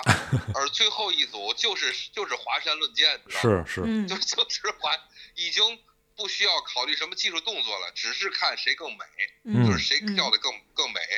呃，你你说就是对于我们外行来讲的话，我就是我妈说，就是谁拿冠军都都行，都有都嗯行，嗯对，嗯真的都很美，嗯，对，对对对，然后而且呢，咱们实话说，隋文静和韩聪那个身材比例上，跟旁边的那三组俄罗斯的人嗯差别还挺大的。是是因为嗯那三组俄罗斯的人在一起，就是他们在一起那个击掌，就是比如说打加油的时候，你会发现韩聪的那个身高跟他们女队那身女运动员身高差不多，就那个比例上，人家那边俄罗斯都是大高个儿，是，然后呢，就是咱们这边的体体就是这个体量上的差距是有一点儿的，因为这个主持人那个女主持人她讲得很清楚，男女双人滑这个项目上边儿，男女的身高差就是得差出这样的一个比例上。对，他做动作也好，他做托举也好，他做这个女性女孩在这个男性运动员身上的那个翻腾、翻转的动作也好，它比较方便。它是技术要求，是对不对，你不能说，嗯对你不能说男的一米六几，女的一米九那种的，那 那也不错呀。你刚才能能碰碰车滑雪，这这个这个就是以后的看点，你知对道吗？女的大爪搓男的。说这个就是这个男子，然后那个女子那个就是就是日本女性有一个女子滑运动员叫方天画戟那种，就是那个一米九几那种，方？天画戟，就是耍起来，对吧？对，把那男运动员往墙上扔，嗯，对，就反正然后嗯。对，但是我的我的意思是，最后他真的是在就是运动就是在这个解说员说到的一点，就是他在与音乐的结合和在艺术表现上的那种感觉，真的是很好。就是我我我我可能说不出来这些词儿，你但是你真的觉得是他们在、他们只是在音乐中陶醉的去跳舞而已，然后呢，只是顺道的去展现那些难那个难度系数的的那个那个动作而已，而不是说像很多其他组的运动员是在认认真真的做难度动作，然后再完成那个完成一些动作，对吧？真的是，我觉得是，嗯，就是确实被打动了，就是那一下被打动了。嗯就像音乐停下的那一秒钟，呃，隋文静的眼泪就出来了，因为嗯，我也哭了，他们对我也骗不了看哭了自己，嗯。我实话说啊，就是他们骗不了自己，请大家看一下，就是比完赛完赛那一瞬间，谷爱凌的反应和那个徐梦桃的反应，再加上隋文隋文静的反应，嗯他们骗不了自己，就是他们自己这个这个动作值不值得金牌，他们的反应就能说明嗯这一切。嗯嗯，对，哎，然后呢，像韩聪是一直在在在忍着说，那意就是说我们得等结果嘛。嗯但是请大家认真看一下，就在出来比分那一瞬间，韩聪一下就对他的反应，不能说崩溃吧，那一下就宣泄了，对真的，嗯一下就宣泄了，他反应比那谁还大，比孙静还大。那是因为什么？银河？那是因为他们知道，他们跳完了之后，他们有失误，嗯就是，而就而且这个失误是咱们观众都肉眼可见的，对，这就很怎么讲？就是说，幸亏幸亏啊，咱们说最后咱们拿了啊，这是结果，结果就是这样了。而且首先一点，从差距上看，零点二几吧，就是两个总总成绩下，就自由滑跟那个这个短节目哈，嗯好像是零点二六，好像我记得是什么。然后呢，分析到每一场，就是头一天的这个，呃，这个这个什么短短节目到第二天自由滑，好像每个都赢了零点零几，还是零点一几，然后就加起来是这个分儿。呃，咱们那个短节目是赢了零点九几，然后呢，这个又零那是输回来的，加一块儿是零点零啊各赢了零点九几。嗯啊，反正就是呃，我感叹的第一点是啊、他们的总成绩是两百三十八点多少。点儿多少我不知道了，反反正就是两百三十八这个分儿我肯定是记得。就是之前，呃，申雪跟赵文博当时想突破两百都非常难。嗯那么这个项目发展到今天，他们的总分已经加到两百三十八了，说明什么呢？我认为银河说明在一直一直在追求着难度的提升。对，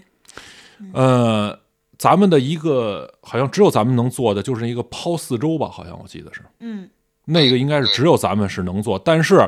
请大家注意，它是对男选手应该来讲是有一个非常大的呃身体负担的。呃，他们那么大的一种宣泄，也基于的是他们两个人都受到了伤病的影响。这个伤病可能是在一个比赛周期里，我所谓就是可能四年一次的比赛周期嘛，在这个周期里，那么他们会重复的或者是循环的各种各样的伤病啊。那么他们能走到现在，一个二十九，一个二十六，嗯，可以说是非常不容易，而且大背景是隋文静大吗？是隋文静大。好像是对，好像是，嗯 我呃记得，因为因为这一次，如果隋文静为什么哭呢？因为他拿不了的话，他只能被换掉了。嗯韩聪嗯还可以和别人搭档，但是隋文静就要被换掉。哎，对，因为对这这个这个就是大背景是他们的上一届冬奥会的时候，他们是丢掉了这块金牌的，对的。那么银牌。啊对银牌是银牌也不错了，嗯是，但是他们应该来讲啊，咱们嗯不谦虚的说，可能这一对组合在现在或者说在过去的一两年里，可能是这个项目的顶尖人员。对对对，哎那是嗯对，那么在这种情况下，好像是拿了是众望所归，或者说叫理所当然。但如果没拿，可能呃，对于外界都无所谓了，对于他们自己可能更加的接受不了。那么在这种情况下，怎么能更好的来完成，或者说的相对近乎完美的完成一个技术动作，其实来讲是挺难的一件事儿。就是我心里有这件事儿，我想拿，跟刚才咱们说的十七八岁我拿不拿都行，那是完全这是两码事儿。对嗯，所以说呢，嗯，结果吧，还讲还是不错，虽然有一个。显而易见的失误，一到两个，因为是亮了两两个黄黄灯，对，对，嗯所以在这种情况下啊，那么依靠咱们的前面的优势吧，或者说叫怎么样，还是拿下来了。而且，呃，即使金牌没上双，但是按照咱们的啊、赛程安排，对吧？按照咱们的理念，在倒数第二天，呃，咱们能不能一个完美的收官，对对吧？那来讲，应该还是对整个的这个呃中国这个冬奥会这个这个参赛团，应该是一个非常完美的一个结束。嗯嗯，真的每一位运动员都都不容易，看到他们哭，你就能被感染。咱们可能没法感同身受他有多不容易。我们在采访嘉宾的时候说，这个花滑运动员在被抛起来，然后落地的那个一瞬间，他的膝盖和脚承受的那个重量是各自己身体重的七到八倍。嗯，啊，所以说为什么他们都容易这种有这种伤病，或者是站不稳、崴脚或者什么的，这个这个很容易出现这这种问题。所以每个人他他哭，就是代表他真的他经历过这些之后，他觉得这个太不容易了。对，这是一种真的付出后的一种表现，嗯，而且不是你一个人付出，参赛的人都都付出了。那么在付出了之后，也只有一块金牌，没有办法。嗯嗯嗯嗯就是说，那咱们提抓紧往后提一提吧，提提两个巨大的概念吧，也是话题性的。嗯一个是规划，一个是嗯冰墩墩。嗯，好嗯好，规划这个问题，嗯就是刚开始咱们前头好像提的那点，就是说你说有一个运动员，他原来就是咱们规划回来的之后，他选择留下了。冰球女队对，队长我觉得就是根据咱们这个奥运会这个契机，应该就是能争取能留下更多人，嗯或者引来更多的那个人看到我们现在这个项目有有人才或者有发展潜力，对，有更多的人能看到之后，有更好的教练或更好的那个培训团队，对，来进来。首先就是说，呃，发展咱们的运动项目。在运动项目的时候，嗯，让老百姓、让广大群众更能嗯看到这个运动项目的发展，嗯啊、有更多人能参与，是这样，我觉着。呃，规划我觉得首先一点，嗯，或者说总结性质的，会写进这一届啊，咱们总局局长的那个文章里头，应该也会说到规划在冬奥会上是成功了，对，这个是肯定的啊。嗯那么。至于说之后，也特别是就是银河刚才也关注，包括我也关注，就是说规划了，我们拿成绩了之后呢，对吧？而且这种规划，呃，以后是要，当然还是在冰雪项目上啊，就是说嗯是要嗯大面积铺开，还是说我们要专精？因为现在来看，在专精的点上，我们取得突破了，嗯，这是肯定的。那么接下来怎么办？未知数。对，对，那么在大面积铺开的这种规划上，我们有没有？我们也有，比如说冰球，对吧？嗯？那是什么？那是因为它的项目的特殊性，对，嗯，对吧？它需要那么多的人嗯。啊，那整体的来提高我们这种成绩。那么像这种情况，很明显，你通过规划会有一定的改观，但不会有有根本性那种质变，那是。基本上不会有，应该来讲，嗯。除非你整个端，那你整个端过来的话，就 对吧？你你那就变质 感觉，对对，嗯，所以说，在这种情况下，银河就是规划，我觉得在冬奥会这个层面上，应该会借鉴冬奥会推广到别的层面。冬奥会是一个点，那么它成功了，成功了之后带到别的项目上的时候，怎么能给它做得更精，然后返回来？我认为要结合到下一届冬奥会我们的成绩来看，哎，这是我觉得两个方面。我觉得就像周佳英这个女子冰球队队长，她的这种规划，嗯，是一个特别成功的一个例子。她从我就类，我觉得就是类似于人才引进了，嗯嗯人才嗯引进了，包括他自己也愿意说留在中国去普及这个冰球运动。像谷爱凌，她她算入籍，但是她不完全说是算是那个规划了，嗯。嗯对，就是她其实她可以选择在选择自己的国籍，更多我们去宣传她像一个普普通通的一个中国女嗯孩儿一样，嗯嗯他会嗯去吃馅儿饼啊，她会去吃涮羊肉啊，说话普通话非常那好，我们会更多宣传她这些。但是如果谷爱凌能给我们的冰雪运动带来什么样推进呢？这个我个人说不太好，因为她自己她还在处于一个成长的阶段。但是这个冰球女队队长，她确实她的做法让我觉得这个属于是规划成功的。嗯，但是也有不成功的，比如说花滑的，嗯呃，嗯朱毅是吧？是他只是是确实是呃，在这次表现上确实有有一些不太，而且我们只有这么一个女单的一个名额，嗯，但是我们不排不排斥她，因为她确实也她年龄比较小，我们不不说她是她有什么什么原因去入这个名单，但是我觉得这样的运动员呢，还是需要我们可能后续再考虑她会要怎么去应用她。对嗯。对对对，银河，这里边的话，我还有一个考量，就是大家看一下关键的咱们的现在目前的队伍，咱们南那个就是咱们那刚才那雪橇雪车项目、雪橇项目，还有咱们的那个高山这种的，就是一些项目的主教练、关键位置的技术人员，还都是外国教练。嗯，我觉得我们应该坚定的去向人家国外国教练认真学习嗯，也就是说，千万不要有迟疑，觉得可能我们暂时用完人家就给人甩掉了，对不对？嗯这个一些其他项目的臭毛病不要引进进来，啊、然后的话就是要嗯用人不疑，疑人不用，嗯一定要把这个把这个事儿学扎实了，而且出现了梯队的传统之后，我们可能再再再有什么改变，但千万也不要一瓶子不满半瓶子逛的，对吧？就这个事儿，嗯嗯嗯嗯，就是在这个技术上这个事情，对吧？我们也有一些东西还是有差距的。嗯，这个是肯定的，因为我们就从我们从制冰技术上来说，我们这个都是需要从国外引进，后面到自己培养，这个很多这个方方面面，这个冰雪我们确实承认，我们承认是有差距，这个是肯定是承认的，所以这个有国外教练这个来去指导我们，我觉得是这样的情况会持续至少两个奥运周期。对，对，对，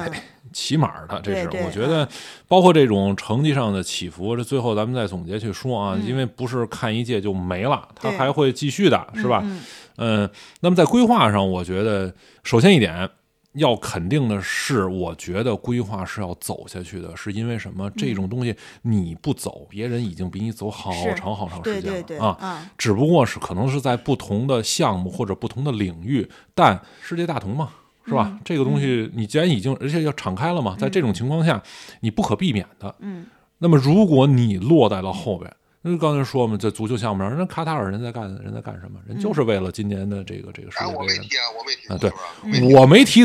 国足，谢谢啊，我提的人家。对，往下吧，好吧。第一个这个规划的问题，第二个就是咱们的这个吉祥物的问题啊。嗯嗯，嗯，墩墩，银河买了冰墩墩了吗？没有，他没买着。我这两天光画墩儿墩了。我你看刚才高原说这个参与冬奥项目，嗯嗯在今天录节目之前，我已经在网上或线上线下课程已经带着孩子们嗯，嗯，画了六张手抄报，关于冬奥的手抄报。不错。这个墩墩儿真的是信手拈来。美术工作者的角度嗯看，你觉得冰墩墩儿确实很好看吗？嗯是这样，呃，我们要大批量的制作布绒玩具的情况下，冰墩墩儿的这个造型是一个无法这个无法这个排除的一个考量。嗯，也就是说，你要是一口气儿生产个几百万个的话，你不可能把它设计成奥特曼的，或者是就是其他那些造型。对嗯对，也甚至于，也就是说，你比如说你把它设计成变形金刚，对不起，这个在这个短期生产不出来这个对。它需要兼备这个时效性。嗯嗯，对，所以布容玩具这个事儿是一个无奈的选择，因为填充填充这个事儿是最好的一个结果，嗯就最方便嘛，嗯，就是弄一个拉锁儿，然后或者说打一个口儿 塞进去，一封口完事儿，对吧？对对嗯然后呢，这次呢还更加了一个一个突破，就是加了一一个个套儿，就加了一个胶套儿，嗯对外嗯壳儿。你知道为什么有那么壳吗？我只能我我只能说的是，请大家在未来不要在吉祥物这个设计上有太多的期许，因为嗯在制作工艺上和这个嗯应该说压缩成本这个事儿上，它也只能能够设计到这个程度，绝不是设计的问题，嗯是呃但是一开整个的考嗯量整个生产的这个效果，包括印刷，包括做其他的周边产品怎么更方便，怎么更简嗯洁。嗯怎么能拓展性更强的情况下，冰墩儿墩儿，咱不说选熊猫这个事儿啊，我只是说把它做成这样的比例或者这样的简洁的效果，这是一个市场行为。对哎，嗯，这是一个嗯市场行为。但是一开始呃，在那个倒计时一周年的时候，不就推出这个嗯，冰墩墩的时候嗯，我们都觉得不好看没那么大反响是吧？啊，然后觉得雪啊融融这个在也不好看，里边儿，就是对，在群里我不也说嘛，嗯我几次带就是带孩子去七九八做这个线下的展览活动的时候，七九八的那个销售店不就在它那个正中心那儿吗？啊，你进去你看吧，那满地堆的都是冰墩墩的盒，没人、没人买，嗯。没人买。嗯嗯，啊。这次确实它的这个营销也是我们，我觉得是民众自发营销起来的，抖音上还是什么？这是一个为什么日本是首先他是一个日本记者，一定要要感谢对那个记者一吨吨，然后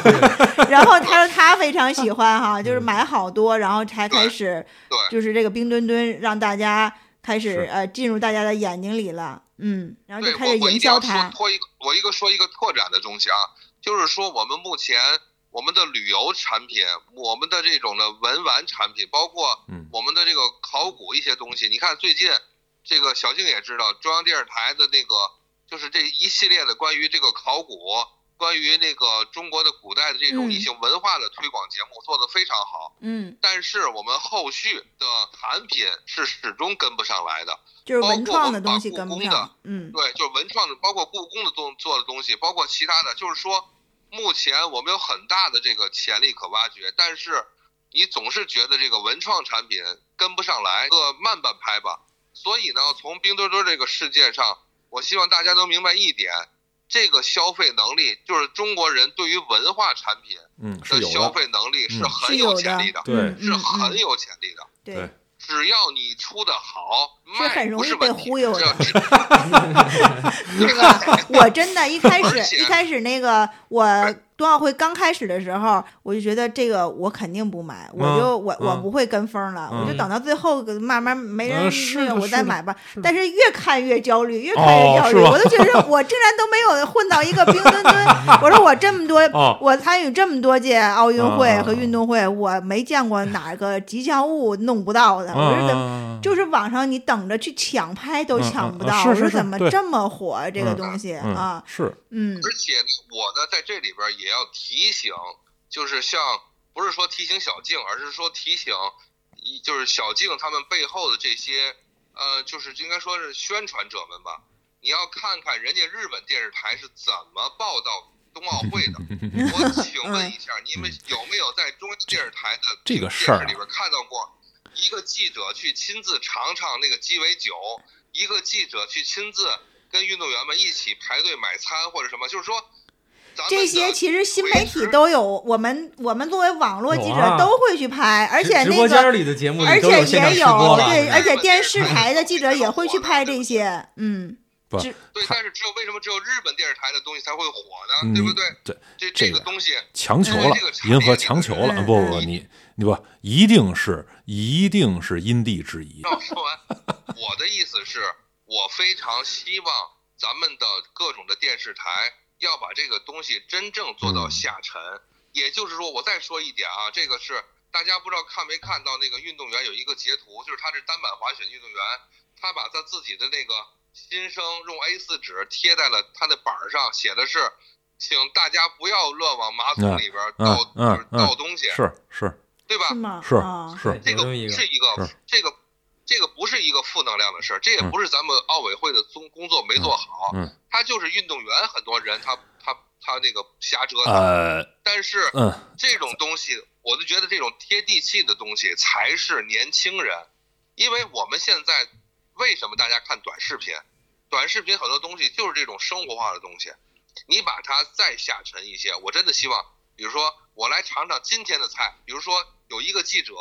跟十几天的菜，每一天到三餐的时候，我来给大家看看今天咱们厨师做的是什么，运动员吃的是什么，我来跟大家一起吃，我来我来做一个吃播这个东西。嗯，然后就像那个运动员那个，他不是有那个机器手，包括那个升降臂，就是吊这些都有，这些都拍了，这些都拍了，你怎么都没看到呢？我真的我觉得 哎，小静儿我觉得啊，可是确实你想想，为什么没看到呢？就是你都拍了，对吧嗯，？都拍了，就是可能是我们没有更多的去要了解碎片化传播。既然是这样，你们更应该总结的是，为什么作为一个普通的人，我没有抖音啊，注意我没有抖音，我也没有快手，可是我为什么躲不开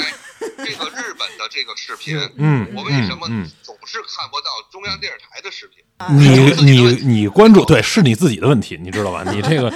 嗯，好吧，那个就是我们在工工作中，呃，这个整个这一段时间里是会每天会有一些工作的要求的，就是哦每天都会有，就是肯定我我不能说具体都是什么要求哈，但是就是说在我们宣传报道上要注意哪些，要注意哪些，嗯就是像我们观众可能会觉得，呃，为什么这个东西我想看你们不报，嗯或者是我想知道这些东西你们没有，就是就是可能是在。报道策略上，或者是在要求上，会是每天会有及时的这种调整。对，啊，所以像你像冰墩墩这个，冰墩墩和雪融融是我们知道的是冬奥会和冬残奥会的呃分别的吉祥物。我们在使用的时候其实是有非常严格的要求的，嗯就是这个也是那个国际奥委会的严格要求，就是说如果呃你只用冰墩墩的话，那么你呢呃就是要单独出现。北京冬奥会的那个会徽啊和和其他品牌什么联合 logo 这样的，呃，如果你要是加上雪融融，嗯。就是两个人一起出现，嗯就一定也要有冬残奥会的明白会徽，嗯这个嗯是缺一不可的，就不能说是两个两个吉祥物放在那儿，但是只有一个会徽，这样是不正确的。然嗯后它也两个还要一般大，所以我们就说冰墩墩下班了，雪融融上岗了，嗯就是我们不能只喜欢冰墩墩，是是是然后雪融融其实也挺可爱的，就是当时我们在呃赛程过半的时候，那天不是下了一场大雪吗？嗯看到好多外边那个红灯嗯笼都变成雪融融了，嗯嗯就真的一下就感，感知到了这个雪融融设计的来源。嗯嗯啊，就特嗯别特别好看。其实这个吉祥物使用上还是有很多的要求的，像我们在短视频里看到很多人。他是呃做了一些冰墩墩的一些小的东西，比如啊说吃的啊呀、啊什么这、啊这些。如果是做着自己玩儿什么这些是没关系的，做了卖跟商业对，任何商业元素挂钩。嗯银河，你你刚才你说，是不允许，你刚才说你干嘛来着？你明白了吧？啊，所以说，其实、嗯其实我们 我们在在那个工作中就嗯就要求过，说是嗯如果是宣传冰墩墩，也不要宣也不要用一些违规的画面。嗯，就是包括、包括包括是包括普通民众，我我用冰墩墩做的东西，但是其实这样用不好啊。然后其实还有一个就是说，呃，吉祥物是不能开口说话的。对，这个啊我们在节目里已经提过了。对啊嗯然后他是后面注意的还好吧？对，这可能是因为露出去过当然啊声音，当然啊是吧？所以就是引起过大家的质疑。嗯因为吉祥物它不能分出性别来，可能是嗯扮演的人有男有女。嗯如果他说话了，你就会觉得啊他是男的，那个是女的，所以就他其实是不能开口说话。所以这样的这是不是迪士尼定的规定？呃，不，反正就是吉祥物，所有的吉祥物就根本不可能对对对对，是的，嗯包括什么摘下这个头盔啊，都对都不可能的事儿。对对对，嗯，嗯，不不当着人大大众面儿行，啊啊吧？你哎，所以就是所以我们，所以我们说喜欢冰墩墩，都很喜欢他这种可爱的样子，但是还是得合理合法的去行。是。那么我们来做一个结尾，大概是这样。首先一点呢是，嗯，二零二二年的这个北京冬奥会，那么结束，嗯，嗯，圆满结束。对，是的。那么所有的为了这次呃盛会来服务的这些人，包括小静儿，然后嗯包括我们今天录完节目是吧？我们嗯也是参与者之一。嗯那么在所有所有人的努力下，我们把在这个疫情大的背景下的这些特殊的这么一次啊，那么我们说二二零二一我们看东京，嗯那么到了二零二二，那就要看我们了。那么嗯从去年我们在节目里就在说这个问题，那么今年应该来讲，我们完成了一个比较让人满意的这么一个大卷儿，我们有好多好多的亮点，包括刚才银河也提了，然后我们也在重新强调，这是一个呃十六天赛期的那么一个比赛，那么就是说，嗯、真真正正的是有半个月的时间，因为我们没在其中，我们可能不知道这嗯十六天可能真的很长。嗯啊，它不是一个，它是一个阶段性的。然后你把它放在一个大的时间长河里，你可能觉得啊，它只是对吧沧海一粟。但是真正你在这个里头，你包括像小金这样每天上班、每天的工作，包括他在二零二一年，好吧，那已经是很近了、很近的情况下，我来来来来计划这个事儿，然后包括到现在，今天下午完了之后还要去开会，我们要去总结呀，对吧？而且马上冬残奥会我们还有的，不是完了。那么在这种情况下，这么多人的努力，我们把这届比赛就算是啊比较圆满的，我们给它完成。那么聊完，其实不能让它一下就过去。那、这也是银河刚才我们在